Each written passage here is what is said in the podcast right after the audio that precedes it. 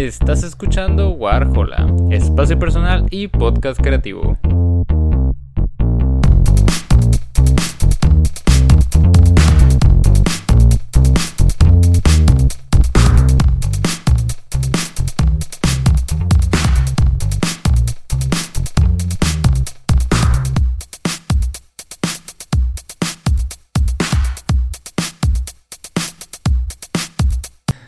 Muy buenas a todos, bienvenidos a un nuevo episodio de Warhola y pues como ya pudieron haberse dado cuenta, en esta ocasión eh, vamos a estar hablando sobre el quinto capítulo de la última temporada de Better Call Soul que salió el día de hoy, martes 10 de mayo, feliz día de las madres a todos y, y pues nada, eh, estoy muy feliz porque tuvimos un episodio bastante, bastante interesante esta semana y, o sea, si bien podría decir que no, no fue un capítulo tan explosivo como el segundo y el tercero, sí puedo decir que fue un capítulo muchísimo más movido que el anterior y, y, que me interesó muchísimo más. Creo que, creo que es la manera en la que podría definirlo.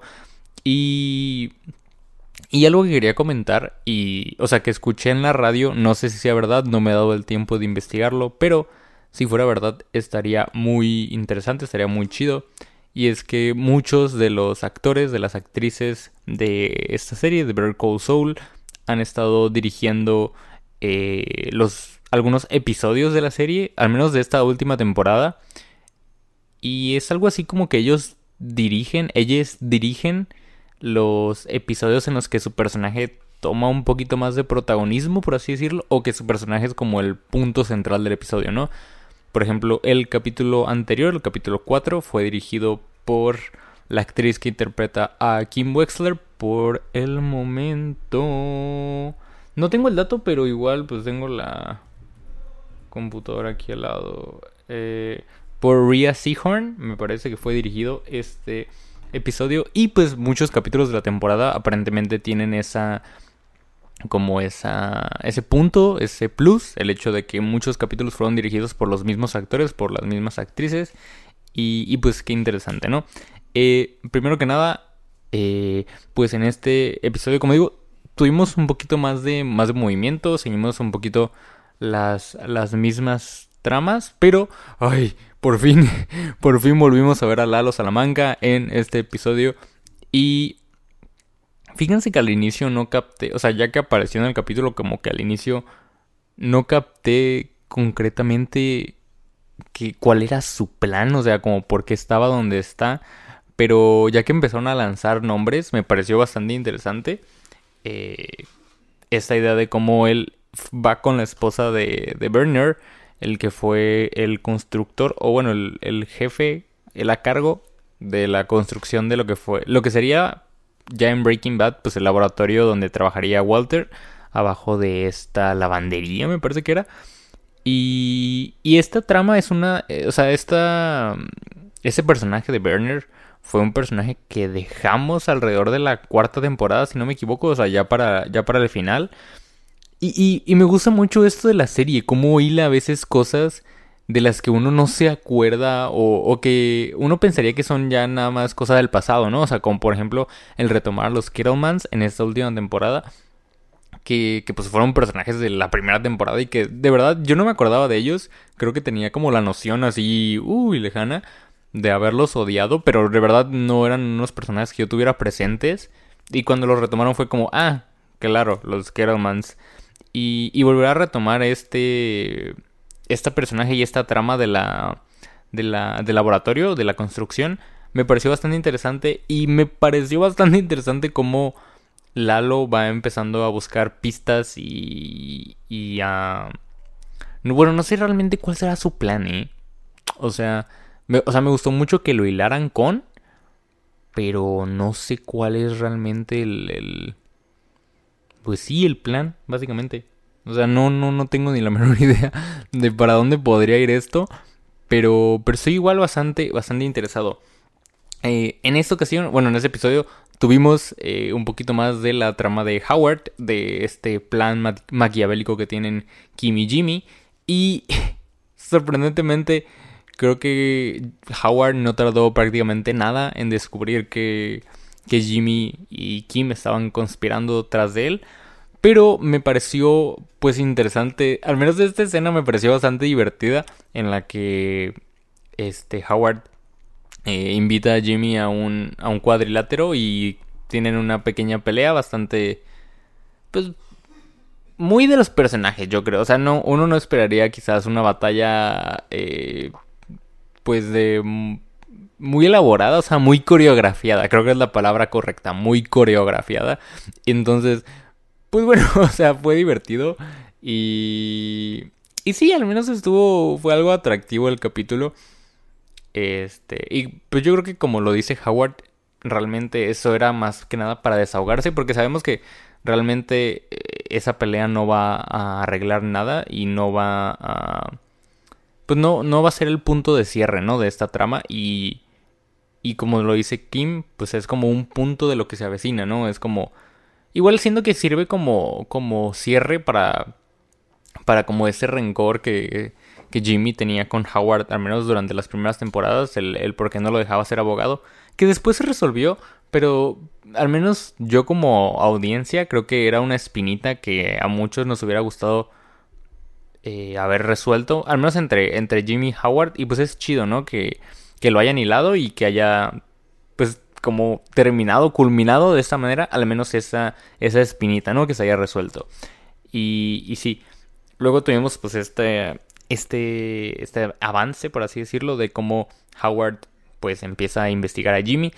Que igual no sé a qué podría llegar, o sea, no sé qué, en qué podría desembocar porque...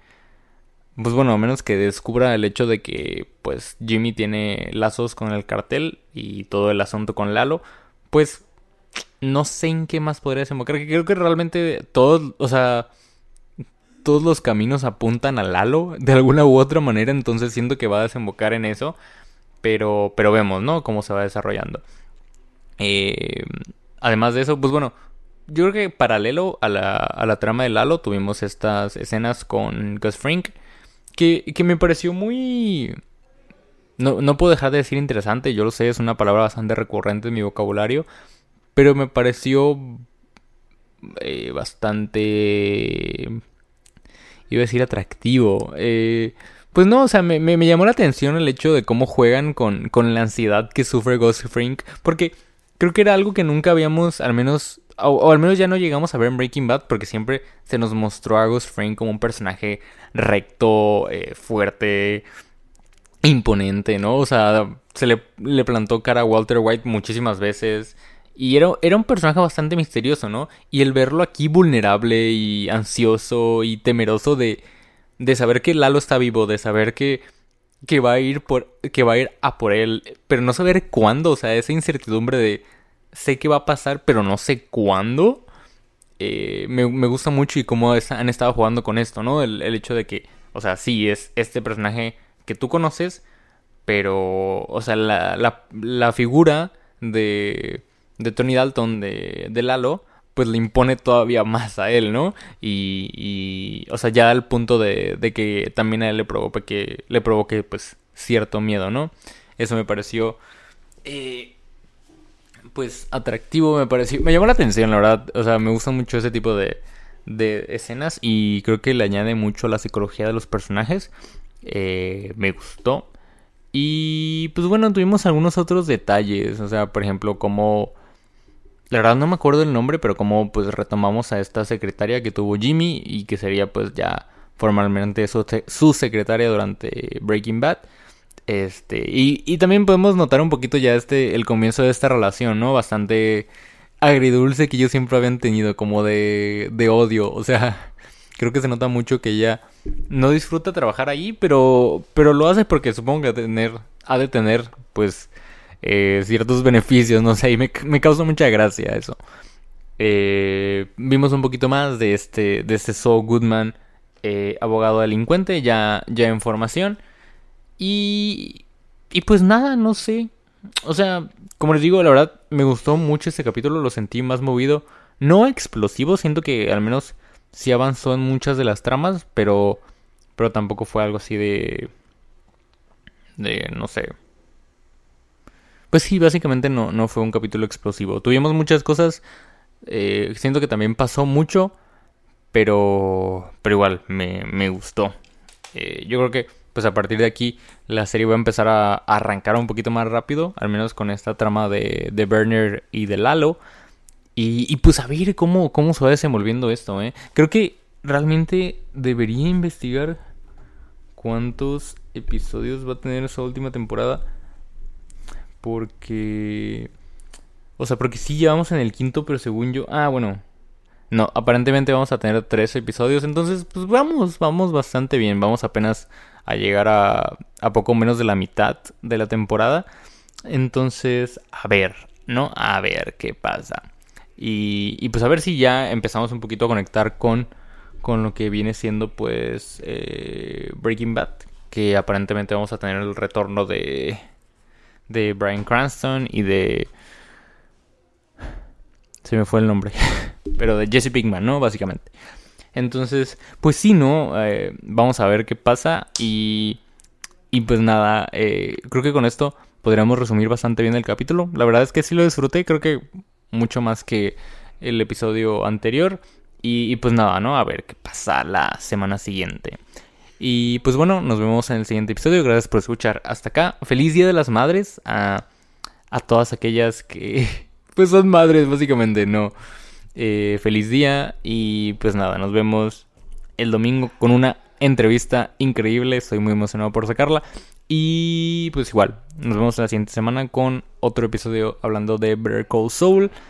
Y así, nos vemos, bye bye. Gracias por escuchar este episodio de Warhola. No olvides seguirnos en Instagram como WarholaMX y si el proyecto es de tu agrado y quisieras apoyarlo, también contamos con Patreon. Una vez más, muchas gracias por escuchar y nos vemos en el siguiente episodio. Bye bye.